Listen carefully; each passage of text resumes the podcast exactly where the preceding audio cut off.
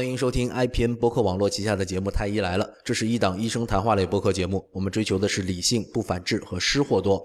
推荐大家使用泛用型播客客户端订阅收听，因为这是最快听到《太医来了》的唯一方式。如果不知道该使用什么客户端的话，您可以访问我们的网站太医来了 .com，太医来了的全拼点 com 来了解。同时，也可以听听我们过去的节目。您现在听到的是第九十期的《太医来了》，我是楚阳楚太医。大家好，我是田吉顺田太医。嗯，今天和我和田太医在一起的是啊，以前曾经做客我们节目的许东凯医生，欢迎。大家好，我是许东凯，老朋友许大夫啊。对，呃，男神哈。对，许大夫呢是在北大口腔医院工作，是一位全科牙医哈。然后呃，是很多啊女粉丝心目中的男神。然后之前呢来我们节目跟我们一起聊过刷牙。还聊过蛀牙，那么今天呢，我们就聊一下很多人就是牙齿也很经常会出现的一个问题，就是会出血、牙周炎的问题。许大夫，那个你们在门诊上看着关于牙周炎是就是知道牙周炎这个病的人多不多？呃，挺多的，还是因为牙周炎基本上是这个口腔科的两大常见疾病之一，一个就是我们之前聊过的龋齿、虫牙，有洞了大家都知道，另外一个呢就是牙周炎。呃，大家可能未必说的对是牙周炎，但是往往会说自己是牙床啊或者牙周啊什么有些问题。对，对，很多人其实就是觉得自己刷牙出血，这个是不是最典型的一个症状？对，这个是牙周炎症的一个最为容易让大家察觉，而且会容引起重视的一个早期症状。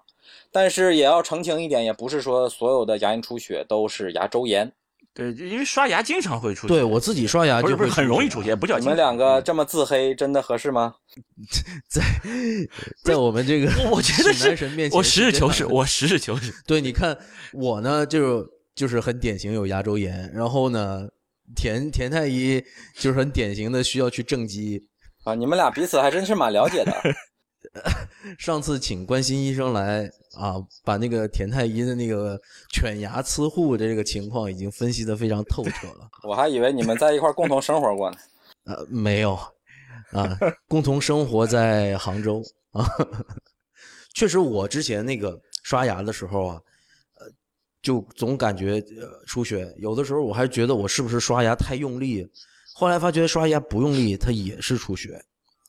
然后自己其实也看不到什么呃特殊的红肿啊、炎症啊，所以包括我自己作为一个医生啊，对于这个事儿也没有足够的重视。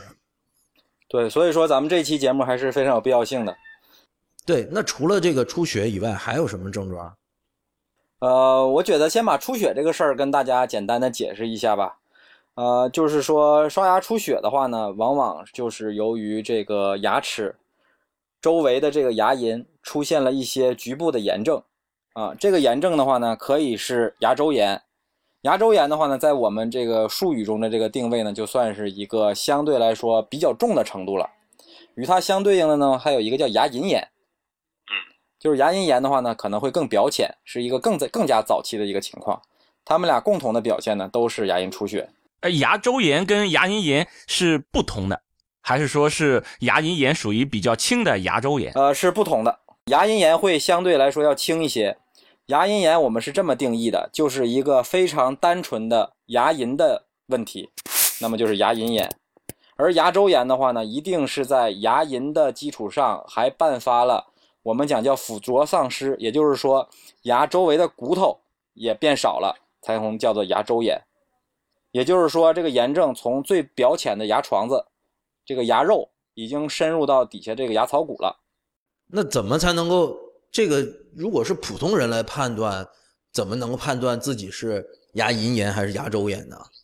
普通人一般是不太好判断的，但如果说牙周炎严重到了一定程度以后，就会出现这个牙龈萎缩，牙龈的位置会比原来更低了，露出来的牙更多了。那么这个呢，基本上就是大家就能看出来了，这会儿基基本上就百分之九十九都是牙周炎了。啊，这时候就基本上炎症已经扩散到牙槽骨了，因为只有骨头先变少，肉才能相应的变少。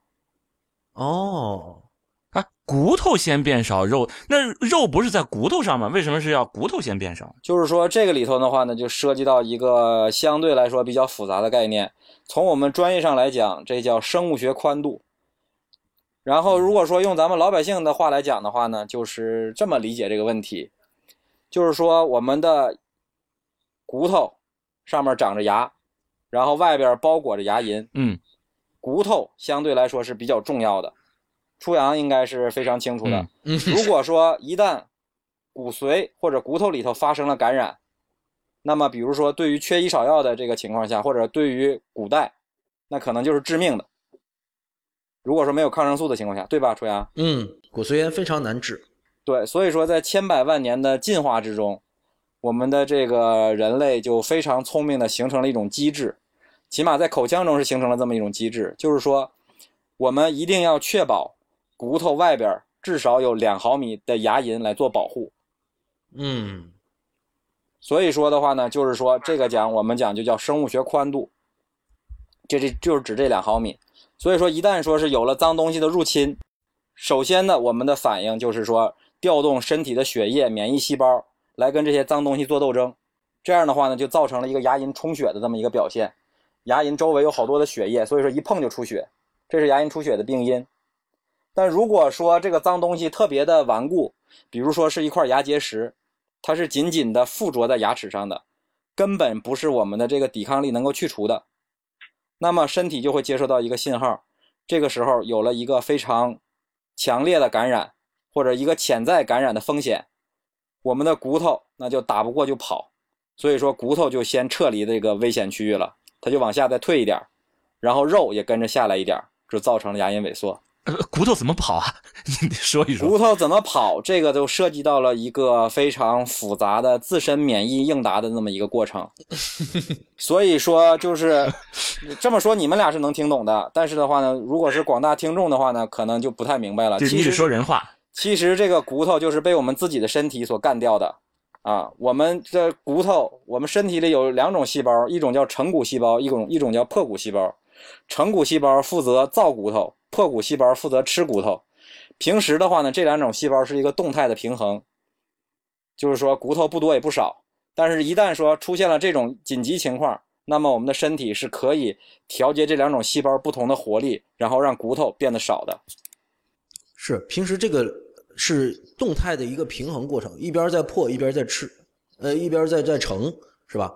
那刚刚你讲到哈，就是说是有不干净的东西，我们理解成就是口腔当中的细菌了，你有感染了，那哇，你这个理解的非常深入啊！一般人会理解成为是菜叶啊、肉渣之类的。哦，谢谢谢谢许太医抬举。比如大家都会说，那我天天刷牙，我这口腔里怎么会不干净呢？初阳，你多长时间收拾一次房间啊？我收拾房间这事儿，咱们就属于个人隐私，就不报了。啊，那你办公室你收不收拾？办公室，呃，就是我追求的是一种啊、叫有序的凌乱。对啊，就是假设啊，这样，我假定你们是有一个很负责的保洁公司的，然后的话呢，这个保洁阿姨每天一早一晚要给你们扫两次地，是吧？那么在这个扫地的间隔之中，或者说每次即使她刚扫完地，你们办公室里就有没有那么一两个死角，还是有灰尘呢？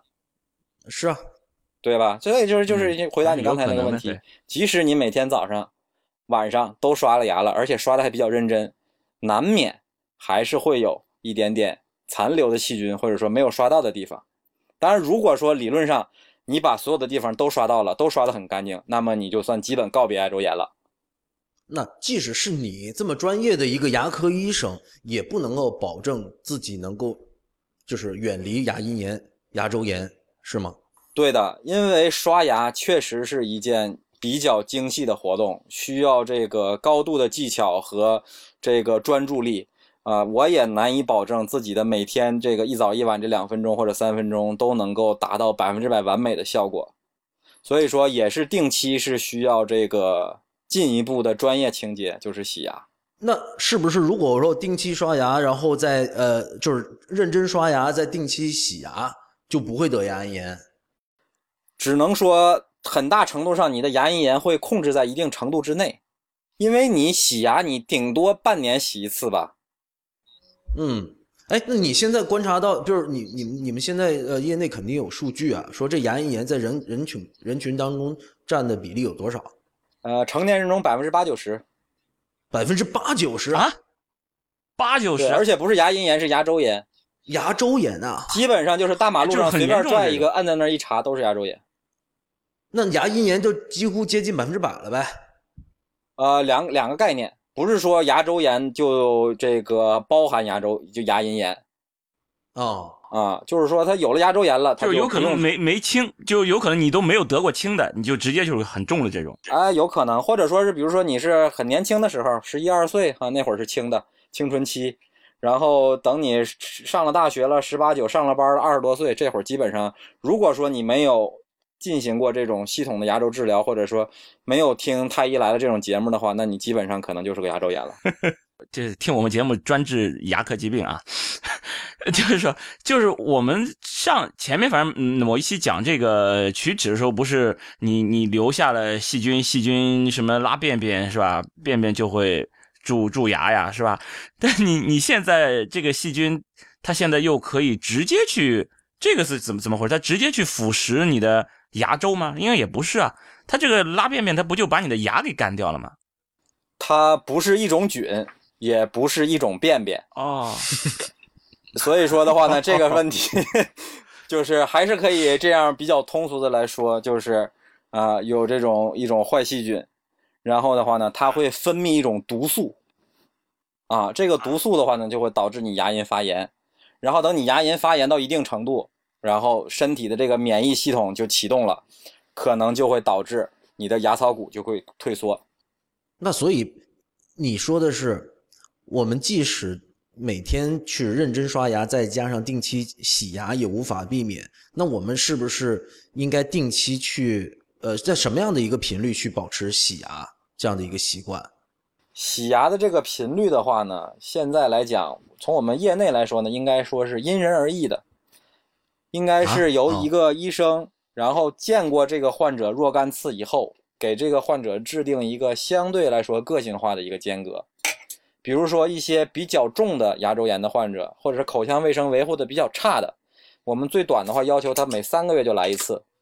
啊，最短是每三个月，那最长比较长的呢？比较长的话呢，这个指南上也说可以有二十四个月最长，两年，两年，那可以理解成最少两年也得洗一次。呃，两年洗一次，对于绝大多数人来说就间隔的有点太久了。像美国的保险或者说是这种这个大众的这种健康指南，往往是通常是建议民众是半年一次。但是鉴于咱们是一个发展中国家，大夫也不是那么够用，比较实际的国内的一个频率，我认为是一年一次。嗯，我距离上一次洗牙已经快一年了。对，当然你如果说能做到半年一次，说明你生活质量很高的，是吧？哎，也就是说，我们这个洗牙的目的其实是相当于是治疗了。在在这样看来，因为你不是百分之八九十都是有这种毛病的嘛？治疗加预防，还是还是。这个你要治疗加预防，田大夫是这样，就是这百分之八九十这个人吧，他往往也是因为他没怎么看牙，或者说是不是说看的很规律。你如果说是这个每年两次这么看，而且的话呢，把大夫交代你做的事儿都做到了，啊，牙周炎或者说是这个牙龈炎是可以彻底的被预防住的。就是说你是一直是一个口腔健康的状态，而不用戴任何的帽子。不是说是，就是所以说就是刚才初阳我说他说的可能也是这个意思，是不是牙周炎或者牙龈炎就是一个慢性病或者一个长期的状态，没办法被治愈？这个也不是，不用那么悲观。就对，就只要说是我们，但是说可能你仅仅是一天两次刷牙加上定期洗牙，可能还是不够的，至少还要加一个一天一次的牙线。一天一次的牙线，其实我真没做到。啊，我我我牙缝大，我一天得得两次三次。你牙缝大是不是也是牙周炎的一种表现呢？牙缝大就已经是它不是牙周炎所造成的这个后遗症了。哎，上次你是说牙缝如果啊，如果是本来牙缝不大变成了牙缝大，是龋齿，我记得是是上次是这么说的。这是龋这可以提示你可能有龋齿而已。这个缝儿啊，就是看它出现在哪儿。如果是牙上的这个缝儿，呃，或者比较靠上的这个缝儿，那么是龋齿的缝儿。如果是呢，啊这个牙比两个牙之间比较靠下，牙龈萎缩造成这个缝儿，那么就是牙周炎的缝儿。所以说哦，哎，其实也这样也可以理解成，就是那个它这个便便是腐蚀到了上面牙牙冠这一块儿，那么就是龋齿；如果腐蚀到了下面，就是那个，能能这么想吗？就就是牙周炎。呃对，但是不就说嘛，还是不是一种菌。但是如果说是你把其中一种菌的这个事儿控制的挺好，往往那种菌顺便就也都被干掉了啊，我以为你把一个控制的很好，另外一个就比较猛了呢。啊、那倒不至于，因为就是咱们刷刷牙的时候是没有选择性的嘛，是吧？只要是菌，我们就都干掉了。对，嗯嗯，因为我们平时对于炎症的理解啊，红肿热痛，那我在刷牙的过程出血，这观察自己的牙龈，并不能看到什么明显的红肿啊、炎症的表现。因为你们没怎么见过健康的牙龈是什么样的，那倒是，你们认为牙龈就是应该是红的。除了我自己的，也没见过几个。对啊，唇红齿白啊什么的嘛，所以说你们就认为牙龈就是红的，或者说你就觉得这种红是很很有很 很有热情的一个颜色，很健康很健康的。所以，但其实牙龈的颜色应该是要更浅一些、更淡一些的这种颜色，哦，或者说我们讲是一种粉色。然后的话呢，它的质地应该是比较坚韧的，啊，不是像那种充血的组织是那种比较疏松的，然后一碰就是很很很很脆的那种。正常的牙龈，你用牙刷刷或者用牙签捅是不会出血的，它不怕。啊，哦然后热不热的话呢，这个东西在口腔里头可能就很难感应了。啊，本身口腔就很热。对，然后痛的话呢，就是如果说严重到一定程度是会痛的，这个但是绝大多数是不痛的，这也是牙周炎非常讨厌的一个地方，就是说它引不起大家的重视。对，感觉他没有病，就是有点刷牙出血。对，但是其实就是针对我们这句话，其实听起来也挺气人的。你比如说，你要是每天洗手的时候手掌哗哗流血，你会不会当回事儿？是不是应该去医院看一看？但你怎么就刷牙的时候出血，你就不当回事儿了呢？你刷牙正常不是也会？我我刷猛了就就破了吗？所以就是有是，点所以就是说，从田太医这话来说，你就是说童年呀，确实是不是太幸福，是吧？一直这牙龈就没怎么健康过，是吧？不是主要是我那小的时候还没有太医来了，所以我现在赶紧办了这个太医来了。你小时候都拿树枝儿刷牙的是吗？哎呀，还有人直接拿，有的时候真真的，以前我记得很清楚，我在我学生时代的时候，我就觉得这为什么要刷牙呢？你看那些动物也不刷牙，是吧？然后呢，想着那个呃那些就是古代没有条件那些人，他们可能也不刷牙，是不是这个不刷牙也没问题？所以其实就你就是在自己的这个青少年时期，就对于刷牙、对于口腔刷牙会出血这个事儿，总感觉好像不是什么大不了的。就是首先你举的第一个这个例子，就是说动物不刷牙，但是动物才活几年呢？另外，动物都吃些啥呢？是吧？绝大多数的动物哈，十几年的寿命啊，个别的动物的话呢，可能能活几十年。但是那些能活几十年的动物的话呢，往往食谱上呢也非常的健康或者单一，啊，嗯对于这个口腔卫生的维护的话呢，也是相对来说比较简单，或者比较有利于口腔健康。另外，你怎么知道那些动物都是一些素食的？对，或者你怎么知道那些这个活得比较长的动物到临终的时候牙还很好呢？对吧？它们其实也有牙周炎，或者也有这个老了吃不动东西这个问题。另外的话呢，就是现在的很多宠物啊，咱们再提到生活质量这个问题，就是活得比较好的、幸福的一些宠物，人家也都定期洗牙了。现在，啊，活就是活的还不如一只狗。对猫狗这些，对，我他们就说，我刚想说，我活的狗都不如，就是是吧？我是无意伤害你们的啊。不是主要反正每次跟跟许大夫聊完以后，都觉得自己生活质量不如，了。对对，就是猫猫狗狗这些如果说原来养过，然后的话，其实它们到老了都是会，比如说牙会掉啊，或者会松啊，或者有这些牙周问题的。然后另外一个问题就是说，刚才说古代人是吧，嗯也是平均寿命也偏低。另外的话呢，他们就算活得长的话呢，然后就留下了一种错误的观念，叫什么呢？叫老掉牙。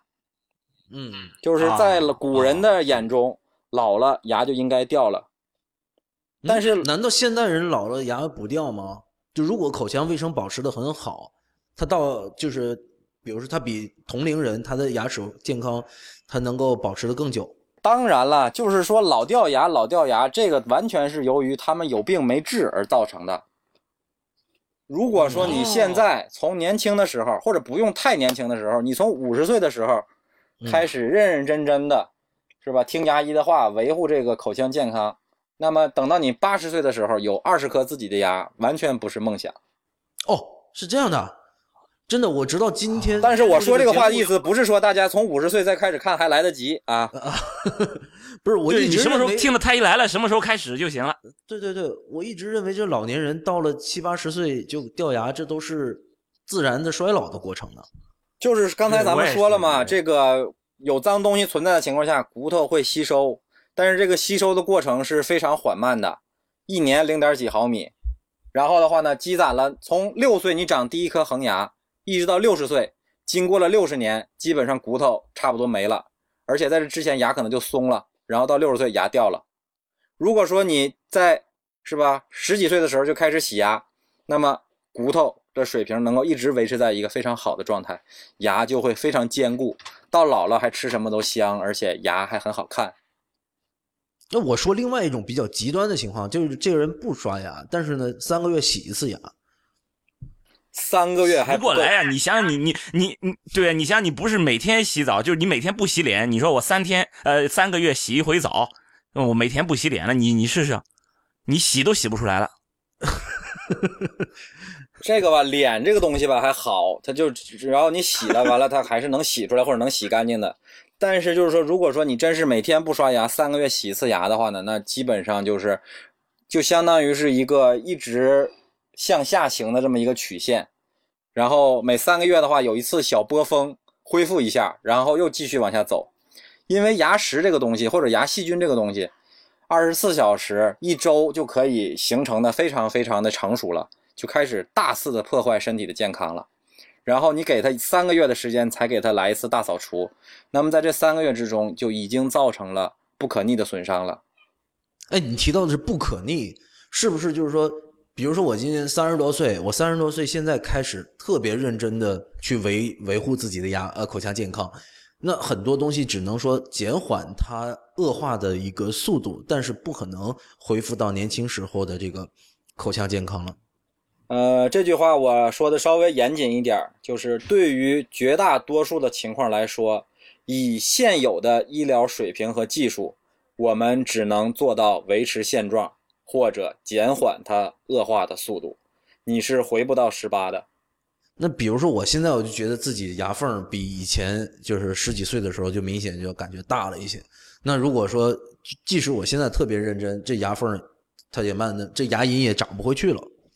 这个缝儿，咱们还是得稍微区分一下，是吧？你所说的这个缝儿呢，只不过就是牙和牙还挨着，嗯，但是下边由于肉没了，露出来一块像三角形的那么一个缺隙的地方，对吧？对啊，对对，这种缝儿，绝大多数情况下是没有办法自愈的，或者说是绝大部分、绝大多数情况下，即使治疗也是回不去的。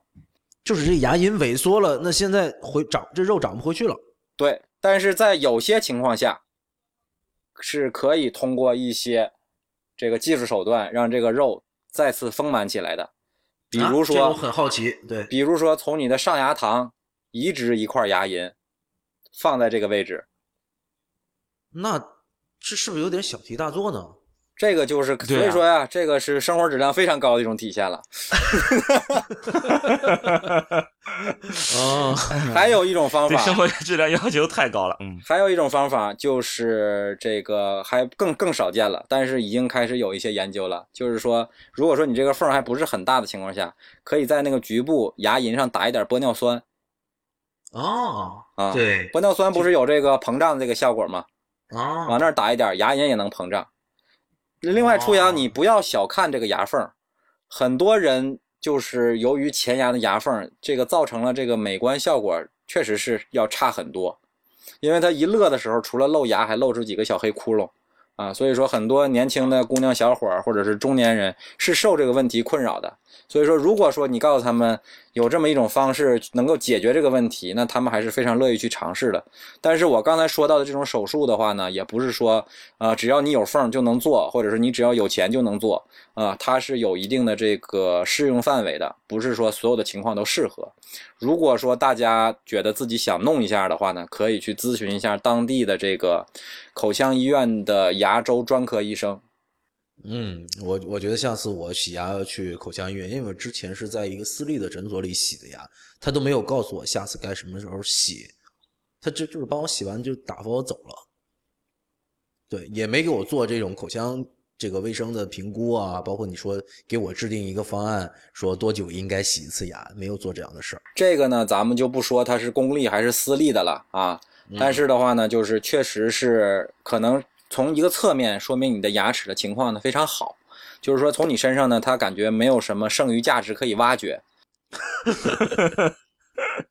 我不觉得我这个口腔这个情况好，因为我感觉就在刚才跟你聊天，我听你讲话的时候呢，我紧咬牙关，然后我发现我的呼吸很顺畅，这个牙缝出气特别顺畅。不是，是因为空气的这个分子量比较小 啊，我我 它比较可以我觉得这个。是不是如果牙缝特别严密的人哈，那他呼气他都都不会觉得那么顺畅呢？呃，正常来讲，牙齿和牙齿之间虽然说没有肉眼可见的缝隙，但是说应该还是会有这个气体的流动或者说唾液的流动的。啊，这个流水不腐，护枢不蠹，是吧？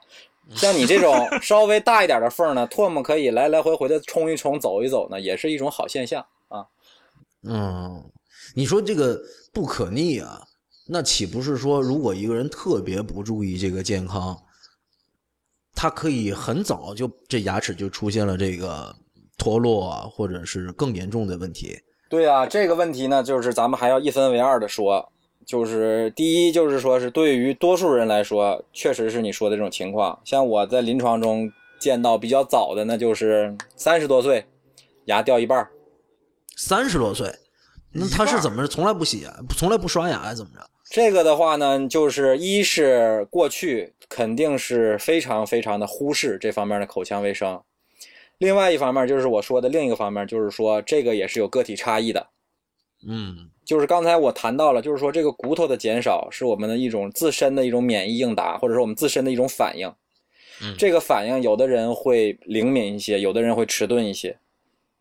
啊，灵敏的一些的这种人呢，就是说他牙上稍微有点脏东西，骨头就嗖嗖的往下少，啊，然后很快的话呢，就变得非常严重。但是也有一些人的话呢，一，他这个嘴里头不知道什么原因就不怎么长牙石，啊，有这样的人。第二。即使他不刷牙，也不长牙石。哎，对，或者他刷的不是那么好，牙龈牙石也不多。这个跟嘴里头的这个很复杂这个环境啊，各方方面面可能都有关系。第二个就是他即使有点牙石的话呢，他也不会造成牙龈或者牙这个牙槽骨的一个快速的一个萎缩。嗯啊，所以说这个就是老天爷还是不是那么公平啊。但是呢，大家不要是总去看一些特例啊。就是总说说啊，我我我们同事、我们同学谁谁谁，或者我老公啊，从来不刷牙，天天吃这吃那，然后牙还倍儿好。完我怎么怎么样，我们就不行，是吧？不要比这些啊，我们还是要看这个大环境和大趋势以及大人群的这个这个情况。就这个牙周炎，这个怎么说它的这个危害，嗯，就只是存在于我以后嘛？就我我我老了以后出现这个问题吗？你比如说刚才讲的这种红肿热痛。我我现在至少我，假如我有这种牙周炎了，估计我应该有了，对吧？百分之八九十的概率我有八已经有牙周炎了，但是我确确实实没有感觉到不舒服啊，没有对我现在的生活造成什么影响呀。那我我就是说，是为了我，比如说三五十年之后还能有一排继续我这犬牙交错，我我现在就要去为我以后做努力嘛？就他对我现在会不会有什么造成什么影响？田大夫问这个问题非常好。首先就是说，为了你的以后，你是值得付出的。这个我想道理并不复杂，大家应该都能明确。嗯。另外一个的话呢，就是说，这也是我刚才讲的，就是这个确实是牙周病非常讨厌的一个地方，就是说它是不声不响、不痛不痒的，让你就是处在一个亚健康或者一个疾病的状态中，所以说人是很难发现的，或者很难有动力去改变它。啊，但是如果说到就是说牙周炎会不会给你造成一些损害的话呢，还是会的。呃，从这个不太严重的角度上来说呢，你嘴里头如果是牙周炎，不经过这种彻底的治疗，呃，你的这个嘴里的这个细菌的数量势必是要比健康的人要多的，那么细菌的这些代谢产物也要更多，那么往往的话呢，会伴随着口腔的异味儿。嗯，也就是口臭。对，所以说就是说，口臭的人往往第一步我们就建议他去洗牙，啊，然后的话呢，把这个口腔环大环境先拾掇好。然后第二个的话呢，就是比如说像田大夫现在有孩子，呃，如果说你自己是个牙周炎的患者的话呢，你没事亲亲孩子啊什么，然后给孩子怎么怎么样一下啊，有点亲密接触的情况下呢，是很有可能把你的这个致病菌就传染给孩子的。啊，这个真的是会会传染的，那就细菌性的疾病嘛。嗯，两边都能定植，然后呢，就是如果说是有了这种合适的途径的话呢，是会传染的。所以说的话呢，也在此提醒广大听众啊，不管这个感情多好，跟自己的孩子最好不要说是大人嚼过的东西喂给孩子啊，因为有的地方是有这样的，比如说觉得小孩嚼不烂，或者说先替孩子试试什么之类的哈。不要这样，嗯，对，就这种口对口喂食，之前我们也提过这个事儿了啊。对，之前我们提那个幽门螺杆菌的时候，幽门螺杆菌就不管你从什么角度讲，都不要这种口对口喂食。对，从这个虫牙和牙周炎的角度，也是有这方面危害的。嗯，然后第三方面呢，就是说你嘴里头长期是这么一种慢性炎症，而且的话呢，是一种这个有菌的这么一个状态啊，这些细菌也是会随着血液系统向全身去播散的。啊，也有研究会证实，这个可怕了。就也有研究会证实的话呢，现在已经比较明确的就是牙周炎和糖尿病的关系，他们俩之间是互相促进的。就是说，你有了牙周炎，你不好好看，你以后得糖尿病的几率，或者你糖尿病的严重程度会比健康的牙周要重。然后你血糖控制的不好，那么你的牙周炎也会进展的比别人要快。对，因为糖尿病病人的话，这个血液里面糖分高，以前是这么理解，所以他其他身体上各个部位的炎症似乎都会发展的比普通人发展的更严重一些。对啊，他那个细菌就活得比别人更滋润啊。嗯，对。那然后另外的话呢，现在也还有陆陆续续的很多全身的疾病，包括心脑血管疾病啊，一些什么肾炎呀，这种都隐隐约约的现在感觉是跟这个慢性牙周炎啊这些。身体这种慢性的状态是有关系的，啊，特别比如说是孕妇，啊，年轻女性，啊，如果说是这个牙周炎的话，或者说是，呃，首先是你在怀孕期间可能会这个爆发性的发作一轮，就本来是牙龈流血，但是突然就会肿得一塌糊涂，因为那会儿激素的变化。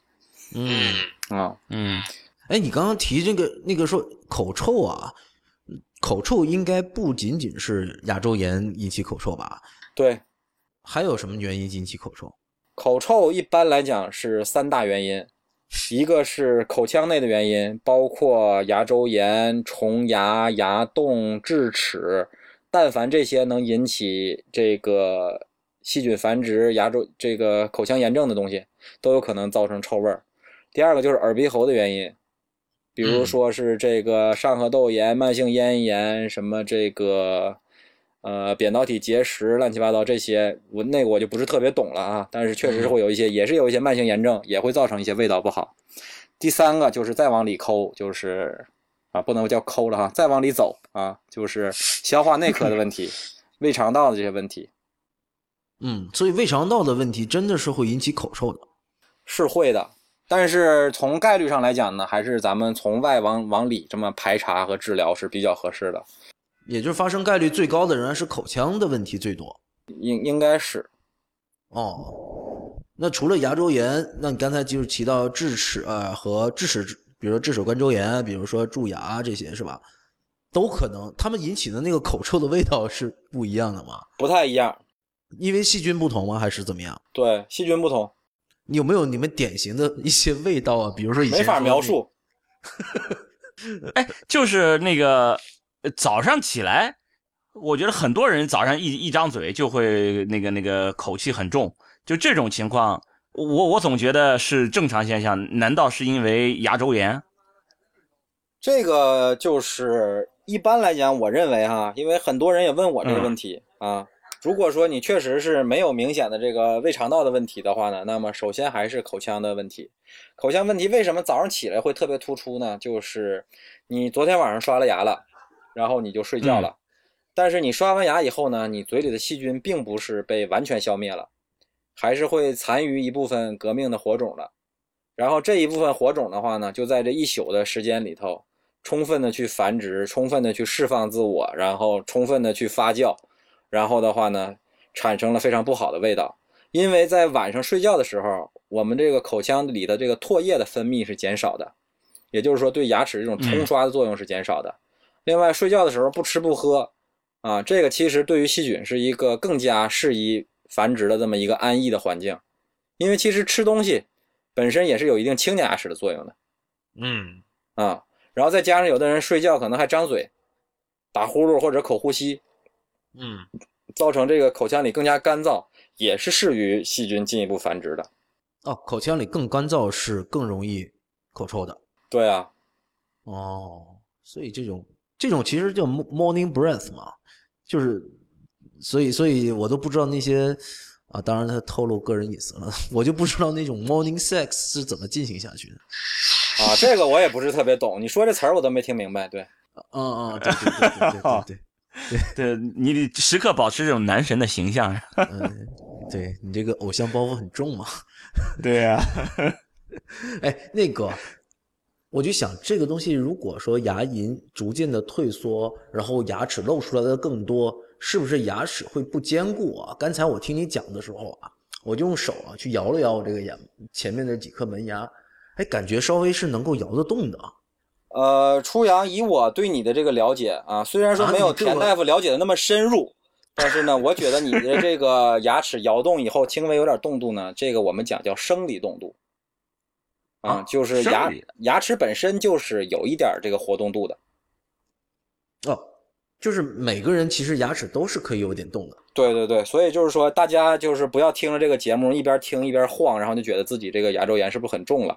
微微有一点动度，这个是正常的，啊。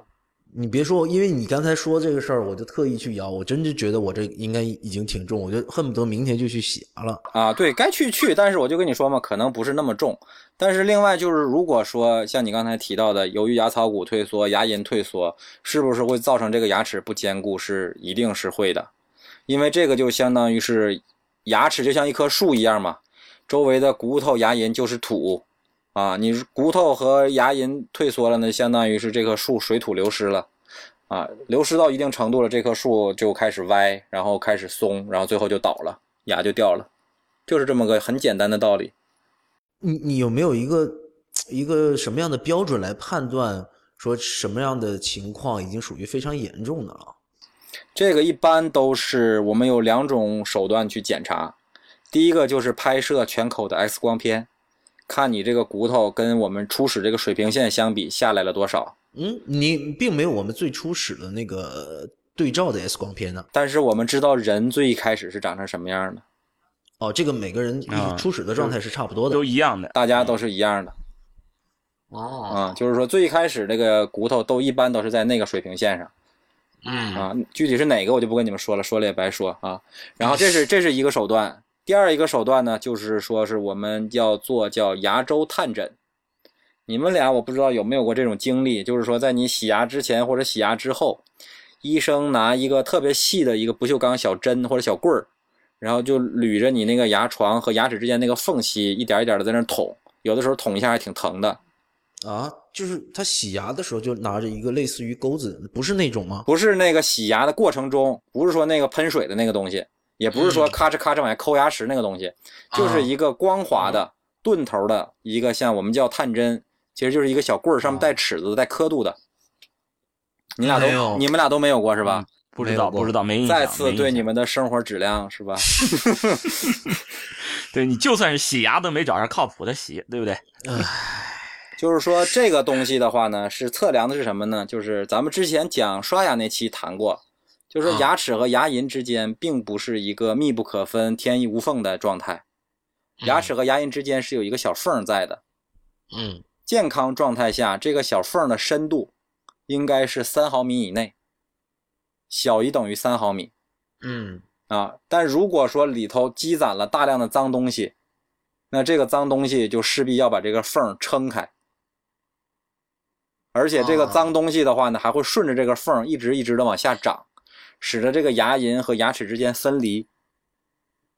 啊我这么说，你俩能想象到这个画面吗？我想象到了，因为之前我我我在洗牙的时候，他说我龈下有哎，结石，对，就是这么个概念，就是说龈下啊，正常来讲应该牙龈下就是两三毫米的深度，我们的洗牙呢就把它全覆盖到了。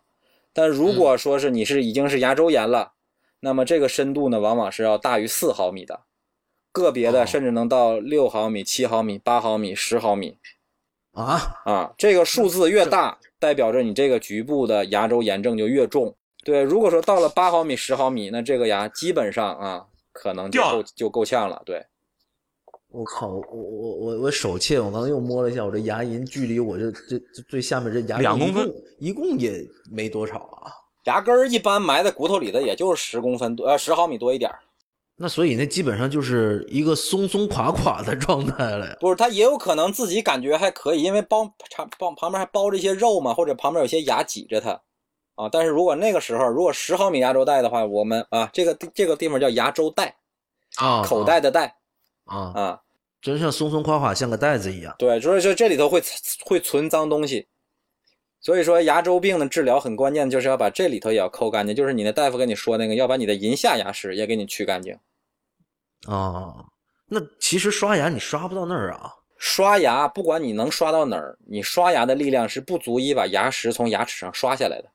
啊、对你之前讲过，那我理解，那我我这么上次已经教过我们刷牙了，那么就是这种斜着四十五度这么去刷，那我刷来刷去也是在龈上呀，那龈下的是没办法的。能刷到龈上或者说龈下的那么一毫米左右，这毛是能稍微伸进去一点的。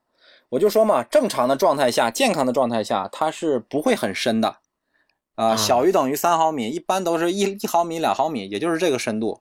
然后的话呢，它自身也是有一定抵抗力的。如果说你把上边弄得干净了，它就没有机会往下长。然后如果说一旦出现了牙周炎，比如说你现在有个五毫米的带，嗯那么我们，你要是不管它，那你这个地方就始终存着五毫米的脏东西，然后在这儿不停的破坏，然后发发发臭，然后这个导致你流血。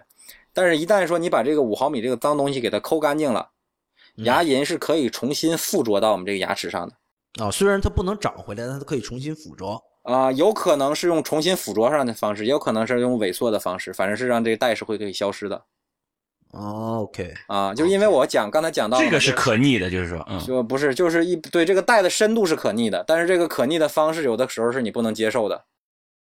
它可能是萎缩了。对，就是说你现在可能感觉你的牙都牙龈这个位置都很好，没有萎缩，但是有可能你的牙槽骨其实现在已经在比较靠下的位置了，只不过现在你的牙床是一种非常肿胀的状状态，所以说现在显得这个牙齿这个牙龈好像还在正常位置。一旦说我们洗完牙，这个牙龈要恢复健康了，牙周袋要消失了，但是骨头又回不来，那么只能是牙龈往下退一点儿。这样的话呢，可能就会感觉哦，牙龈退缩了。但是这要强调一下，不是洗牙造成的，或者说不是啊洗牙直接造成的，是洗牙把你的牙周炎治愈了，暴露出来了你的这个健康问题。对我上一次洗完牙，你看距今快一年，不到一年，然后我觉得洗完牙之后这个牙缝啊大的不行，然后甚至对我就是这种感觉，洗完牙就觉得牙缝大了。对，然后甚至觉得 对，原先是一个比较光滑的状态，现在洗完之后有变得有棱有角了，以至于我经常舌头磨着磨着很不舒服。就是你们俩之所以会有这种感觉呢，就是说因为你们俩每次洗牙的间隔的时间都比较长，积攒下来的牙石都比较多，所以说的话呢，就是冷不丁给你们俩去掉了以后呢，你们俩就会觉得哟缺了点什么，不适应。对就是就是相差的太悬殊了，是吧？那种感觉。对，如果说是你一是口腔卫生维护的很好，二是洗牙的频率比较得当的话呢，应该是每次会去掉一点儿，但是你自己不会有说是特别明显那种感觉。另外就是说是，这个，就是你把洗牙当刷牙，你就是每天洗，你肯定就没这种感觉。啊，那是肯定的，对。另外就是说，你说的这个不光滑这问题也是，就是说牙齿有的地方本身可能是有一点棱角的，嗯，然后由于这个洗这个牙石的包裹，显得它比较圆润。对啊，对啊，对啊。然后去掉了牙石以后呢，你又感觉到牙齿的这些锋芒了啊，所以说呢，有一段时间会觉得舌头啊舔着，特别是下前牙那个位置会特别的别扭啊。对，嗯，但是过一阵可能就好了。那我怎么到今天这都快一年了，我怎么感觉还是不好？那你就要告诉自己的舌头，这个是我牙齿原有的状态啊。它不会因为我洗了牙之后，这个整个牙齿的位置变化了吧？呃，牙周炎是有可能导致牙齿移位的。哦，我就感觉这个，反正自从洗了牙到这儿都大半年了，我就一直都觉得没适应过来，然后舌头一直就是舌尖的位置，尤其是你看那下前牙的内侧，呃，叫什么舌侧是吧？对我一直都觉得这个磨的好像不舒服，到今天就现在啊，那说明初太医还是一个比较恋旧的人啊。过日子也比较仔细，牙石都舍不得。哎呦，我我是恨不得把这些牙石给装回去，重新恢复原来那种圆润包浆的状态。呃，你也可以去找牙医去做一个抛光。哦，真可以抛？那不是会把那个幼牙釉质伤害不了？啊，那这这一点点所，嗯，首先就是抛光这个力度是不足以伤害牙釉质的。啊，但是的话呢，可能会让你感觉这个圆润一些，啊，不那么拉舌头。对，现在就是拉舌头，这个东北话，我我一直没有想到特别贴切的这种表达方式，就是拉舌头的感觉，有点有点像舔着舔着砂纸的感觉。嗯，我也有可能你是现在长了一层像砂纸一样的牙石，你可能又该洗牙了。呃。我这一边说，我这一边在舔哈，所以说太医来了，有必要赶紧做成一个这个视频的节目哈，咱们就可以这个视频直播着这个现场会诊。这实在是太重口了，我我我就像刚才，这不知道方不方便讲，我刚才看到你那个头像，我们俩吓一跳。啊，我这头像是非常健康的一颗牙齿啊啊，我们没见过健康的牙，对，其实这是健康的。到时候你真得把那个是你说的那种健康的牙龈给我们看看照片，我们好好对比一下。啊，行，回头我发我公众号上啊啊，我我刚刚就是说特意用手欠摁了一下，我不觉得我牙龈肿胀了，但是为什么刷牙还是会出血？这个肿胀不是肉眼可见的肿胀，是不是？是专业人士肉眼可见的。哦，就是说它其实胀了你都看不出来，它是它是一种很很微妙的一个变化，并不是说是像这个呃胳膊腿儿哪儿磕折了，然后肿一大包那种啊，嗯，它是一种很广泛的一种存在，所以说让你自己没有的参照，你就很难发现它了，嗯，因为它往往是整口牙都是这个状态的，所以说你看着都是一样的，你就觉得哎还还还 OK。呃，许东海，那你觉得这个呃洗牙，我刚才讲到了，其实我到到现在我也不知道这个洗牙应该到什么样的机构去洗比较好。呃，似似乎给我的感觉，呃，比较高年资的医生是不会给我洗牙的。这个确实是，我来这个系统的回答一下这个问题哈。首先说高年资的医生，往往确实是不怎么去。洗牙的，或者说他洗牙的话呢，是维护他与这个比较密切的医患关系的这么一种手段而已。啊啊，就比如说我的一个老患者是吧，一直很信任我啊，然后的话呢，一直以来都在我这看，那么呢，他说洗牙，我也就给他洗一下了啊，但是我绝对不会说是啊，专门说是每天盼着说有多少个人来找我洗牙。因为洗牙的话呢，总体来说，从医生的这个投入产出上来说呢，算是比较低的，啊，回报是比较差的啊。当然，现在也有一些地方洗牙收的比较贵，嗯，但是的话呢，那种贵的地方的话呢，他干别的会更贵，啊，洗牙还是相对来说还是会 那个。总的来说，就是性价比，在医生看来性价比比较低。啊，就不能说性价比是吧？投入产出比会比较低。嗯，对，投入产出比，嗯，对。然后的话呢，但是的话呢，呃，很多的这个医疗机构也好，特别是民营的机构啊，这里头这个民营是不带保不带贬义的啊，他们呢是会通过这个洗牙的方式呢去招揽客户，或者说是这个开辟这个新的这个收入途径。就像我刚才说你那个问题是吧？因为其实往往大家现在也都是这个比较的精明。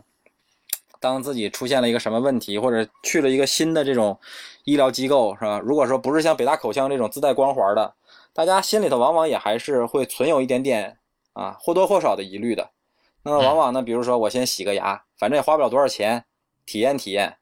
然后在这个过程中呢，如果说是，嗯，大夫也谈的比较好，或者各方面呢，可能就后续的一些治疗就开始了。或者说自己也不知道自己有什么问题，那么至少知道自己挺长时间没洗牙了，那去洗洗牙。洗牙的过程中呢，医生一般都是会做一个相对来说比较完整的检查，发现了虫牙，发现了智齿，发现了一些其他的问题，那么也会建议你治。所以说这个有的时候的话呢，你比如说你会发现在团购网站上啊，可能洗牙团购应该是诊所里头是最多的，嗯，有的时候最多的会对，有的时候还会比较便宜，就是因为他们也是把这个当做一个发展新客户的一个手段。嗯啊但是至于你说到哪儿洗牙比较好，这个问题呢，还真不能说很泛泛的回答你。当然，如果说是你是一个比较重的牙周炎患者，是吧？呃，那么肯定是到这个专科医院、口腔医院的牙周科去，啊，可能肯定是才能得到一个比较妥善的处理和治疗。因为就像我说的话呢，洗牙这个东西呢，投入产出比并不是太高。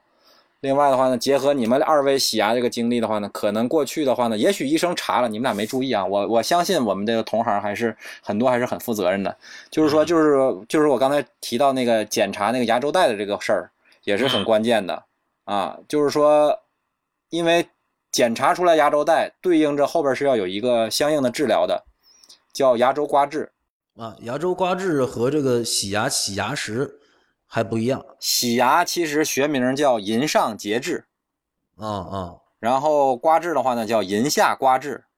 啊就是以牙龈为分界线，洗牙一般是管的是能看得着的这部分，嗯但是还有一些身在的这些脏东西的话呢，是需要龈下刮治来治疗的。嗯但是龈下刮治的话呢，一是这个还是有一定技术难度的，然后学习曲线呢也是有一点的，而且还是比较累的，就是说那个手指头啊是比较使劲儿、比较费力的。然后的话呢，过去来讲，呃，也是收费是比较低的，所以说很多地方啊是不怎么开展的。哦，所以也就是说，有的你去有的地方洗牙，可能它只把你肉眼可见的龈上的部分给你清洁了，龈下的部分可能压根就没管。对，因为他没有治疗手段，负责任一点的话，他会给你查一下，然后建议你说你应该去这个口腔医院再去看一看，说你有牙周炎还挺重的。但是如果说是那种他要是觉得没发现，或者说是他也不太会看的话呢，他可能就是像你说的洗完就完了。所以说我也经常会碰到这样的患者，就是来了以后牙周炎挺重，然后的话呢，但是自己也挺委屈的，说我我过去年年洗牙，体检的时候或者什么时候，我这在哪儿我都定期都洗牙，但是没想到自己这个牙周病还挺重，大夫也从来没跟他说过。然后的话呢，来我这一查的话呢，我就跟他说，就是最简单一点，我就说，我说我现在抠下来这块牙石，至少有五年以上的这个年份了。五年陈，五年陈牙石。对，就是当然我这个也不是一个很准确的一个估计哈，但是的话呢，也是反正是差不多是那么个长时间，肯定不是一年半载能形成的。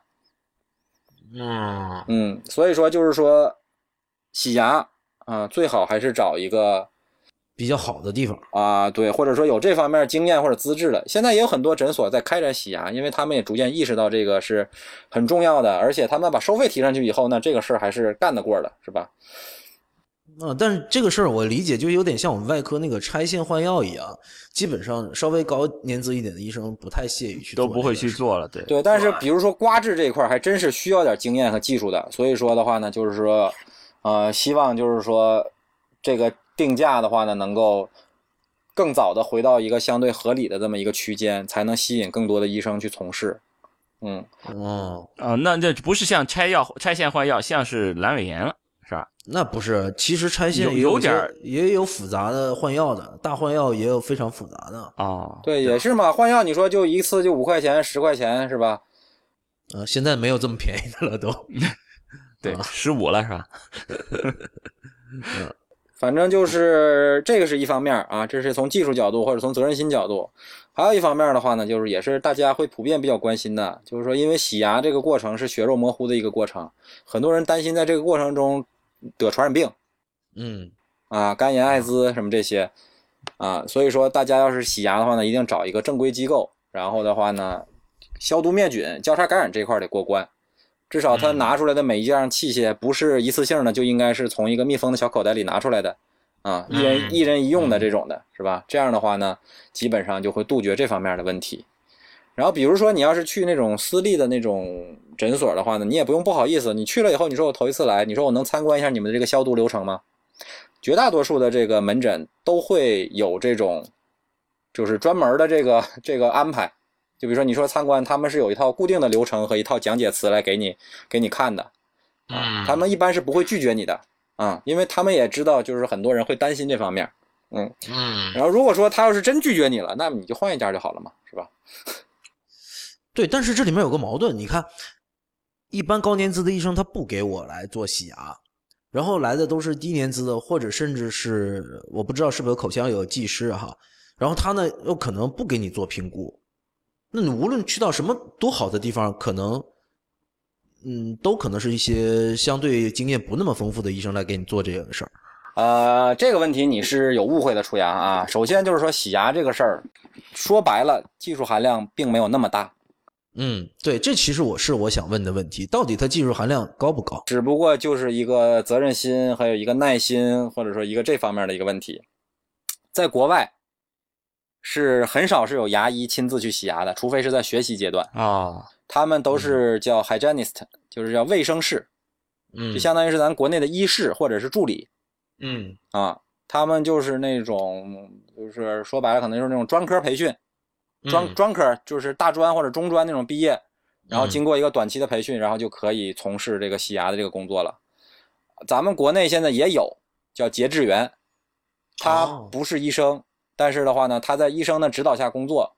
比如说我初阳来我这看病，然后我一检查初阳满嘴牙石，我给初阳写个病历，我就给他转到满嘴牙石，我就我就给他转到这个这个田姓的某节制员那儿，然后嗯这个节制员给出牙洗完牙，他是叫遵医嘱洗牙，就是在许大夫的布置下哦把牙给洗了，洗完了以后洗的过程中他会检查，检查的资质他们是有的，他们会检查，啊也就是这个评估是由节制员来做，而并不是由口腔科医生来做的。可以由节制员来做，哦，可以由节制员。可以由节制员来做，但也有的节制员呢，他会洗完牙以后，然后又写个病历，转回许大夫处进行进一步评估。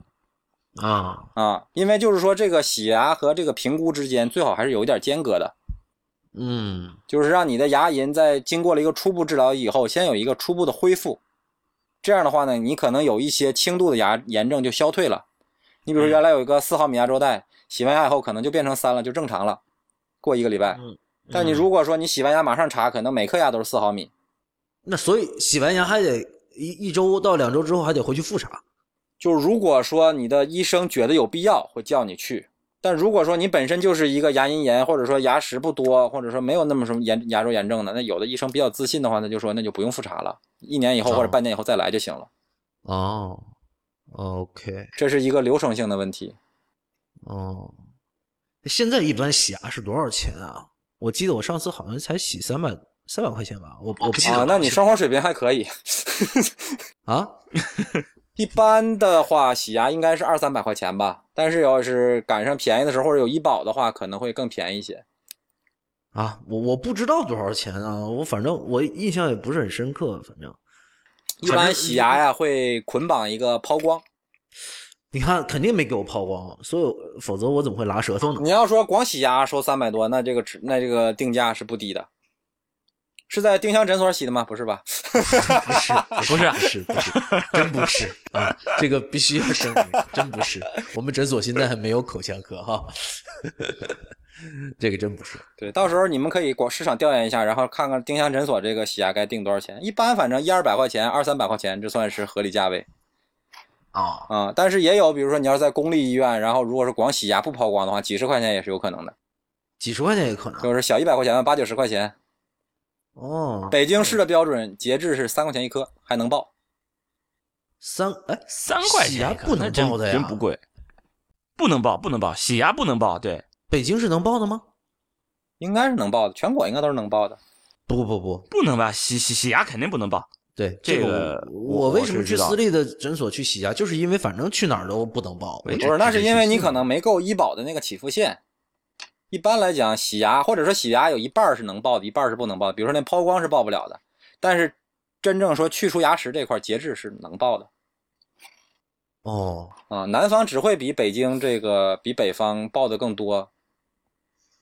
这个主要是我也是道听途说，也没有真正去调查过这个医保政策。如果真的是调查一下，说不定是可以报。我不知道田太医在浙江这么长时间，是不是清楚能不能报，就是医保是不是报销？我我印象，哎，我印象中，我我是确实是没在那个公立医院洗过牙。对我我印象中是洗牙，我我印象中他是说过洗牙不报。我记得你上次去看牙也是去私立诊所的，是吧？对对对，我是在私立诊所。田大夫作为一个公立医院的大夫，怎么人缘这么次呢？他们是妇产科医院，他没有牙科啊，他是专科医院是吧？对对，那我理解了，那没事儿没事儿没事儿，我收回啊。是在公立医院以前也看过牙，当时问过报销的事儿，好像是说洗牙不报的，我有印象。好，如果对这个事情有有比较清楚的听众，欢迎给我们反馈哈，我们也都不知道这个能不能。大家可以在我们这一期这个太医来了底下留评论，然后让我们也看一看各地的这个政策哈，大家也可以让我们长长见识。对啊，看看洗牙到底哪个地方洗的更好啊，或者说你花了多少钱？对，特意到那儿去用医保洗个牙。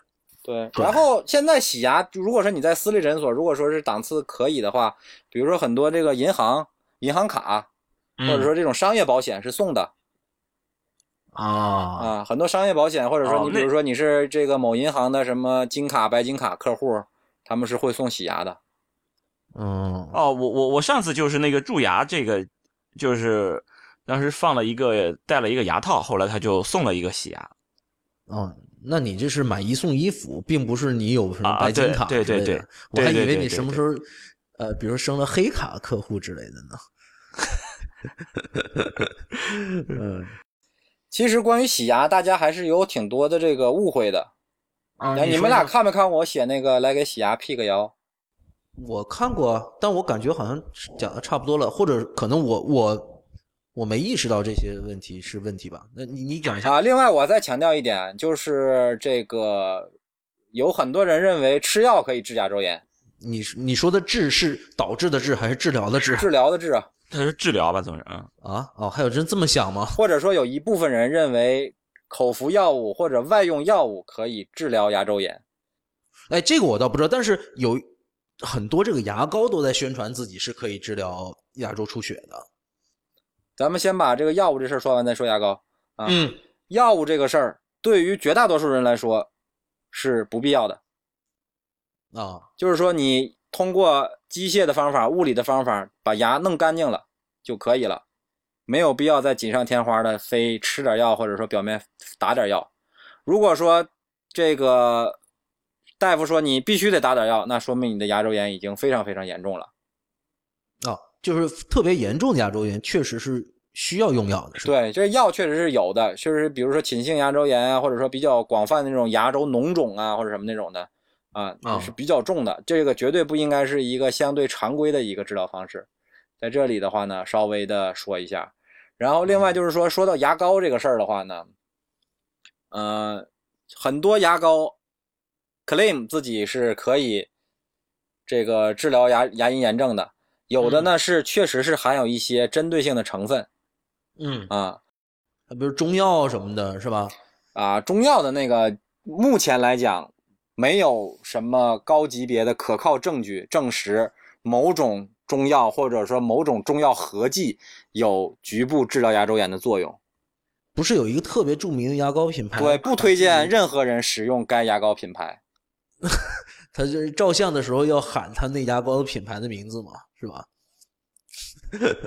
啊，那个、那个、那个牙膏品牌啊，那我不评价了。我说的是那个更著名的那个，啊啊啊！就是国家保密配方的那个。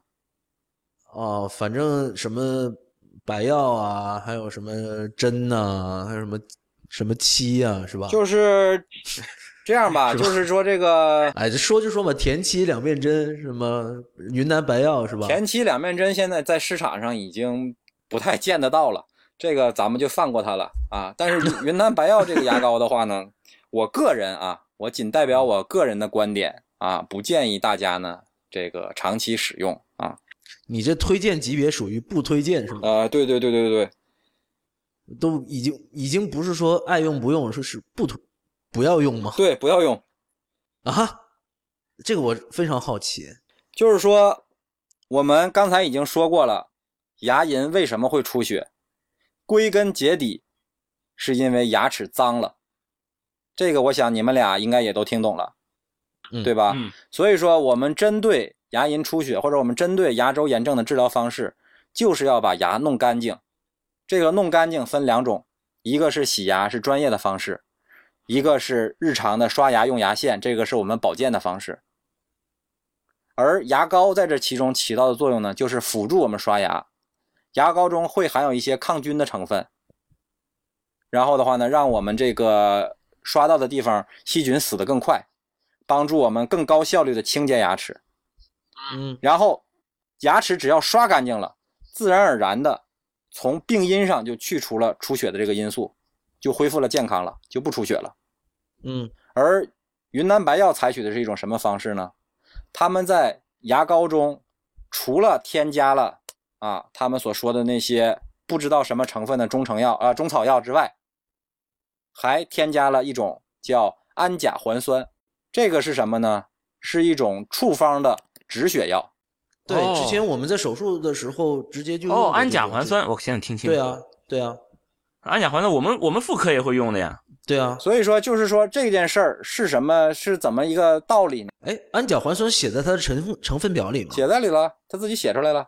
哦，这个这有点黑啊。这个对于啊，你看你们已经明白是怎么回事了，但我再给广大听众再解释一下、嗯啊。这件事儿相当于是什么性质呢？就是说家里头有了一堆垃圾，按照正常的方式的话呢，我们应该是拿着笤帚、拿着撮子把这个垃圾扫出去，倒到屋外的垃圾桶里头，让垃圾车运走，是吧？这个是一个打扫卫生正确的态度。而云南白药采取的是什么呢？就是说是你这不是有垃圾了吗？你不是觉得有味儿吗？我给你喷点空气清新剂吧。喷完了以后，你这不就空气清新了吗？对，它是或者说这有垃圾，直接拿块布把它蒙起来吧。对啊，很多人会感觉，就是说我用了某某牙膏以后，哎，我这刷出血一下就好了。但是有可能，它是一种粉饰太平。哦，那我觉得其实这个这是一种恶，所以说，就是说，因为其实出血你也可以把它理解成为一种警示的作用，它告诉你、对，有症状了，对，对你告诉你这个部位是有问题了。他现在如果做了这样粉饰太平的这种措施，让你感觉他这个地方不出血了，那而实际上它炎症还客观存在，所以呢，我觉得这个真的是一种恶。而且我们都知道，就是说这个东西，既然你添加它，肯定是要让它发挥作用的。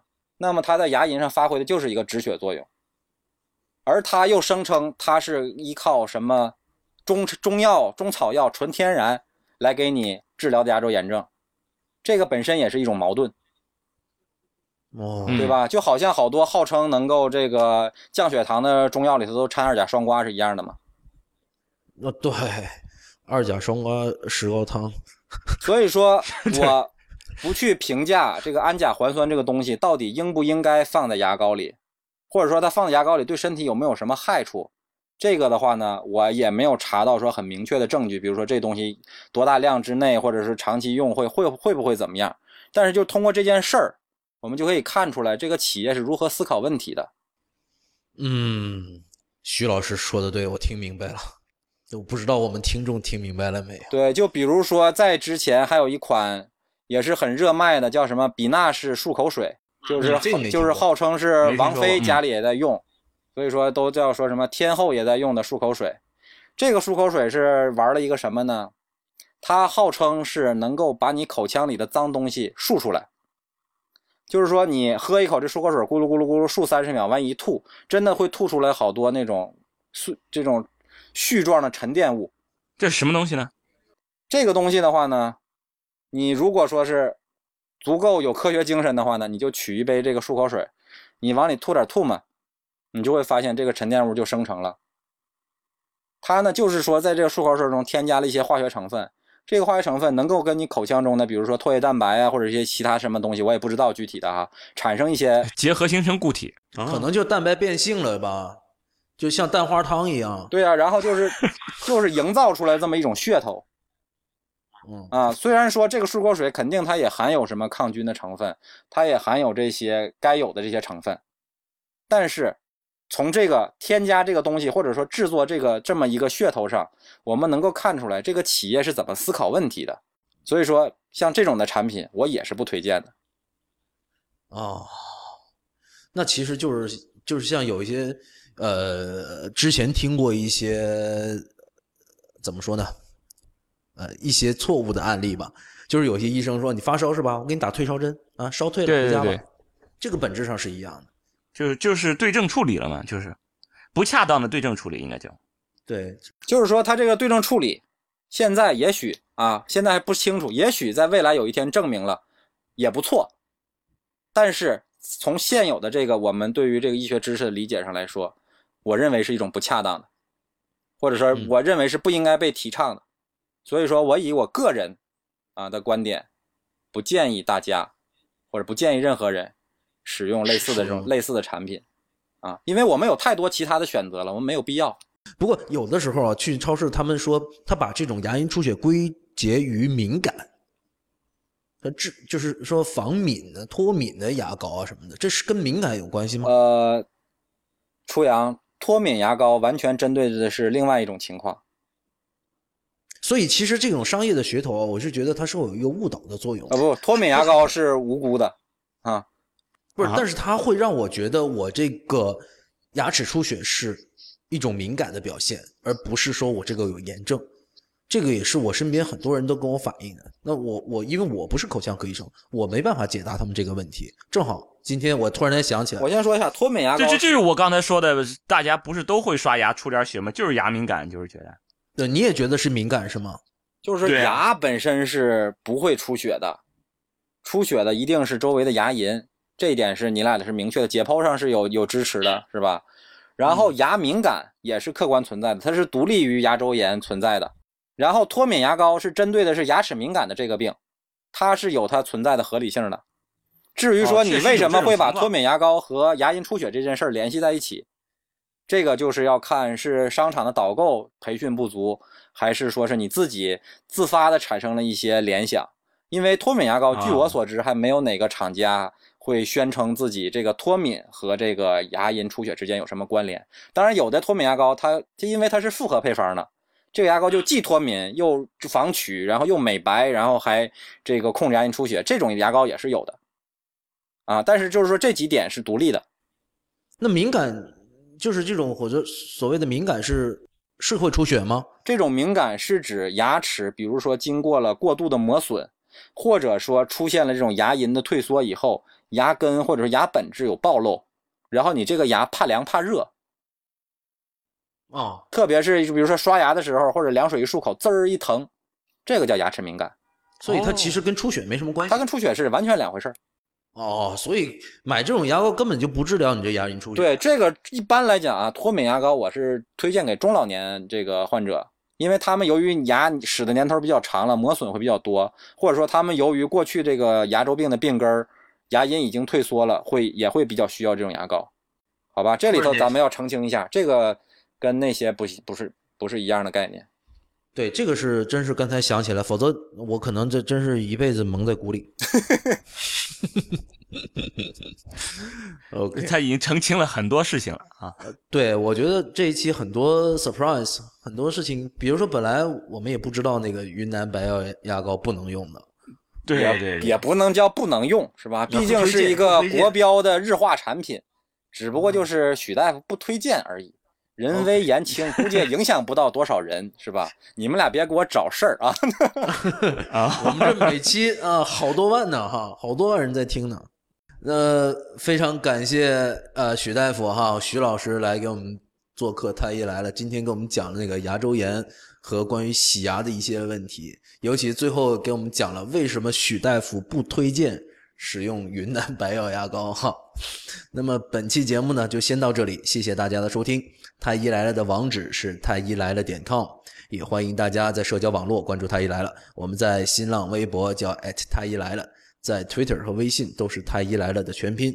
同时，也欢迎大家收听 IPN 播客网络旗下的另外几档节目：一天世界、未知道、内核恐慌、流行通信、High Story、无次元、硬影像、博物志、陛下观和选美。拜拜。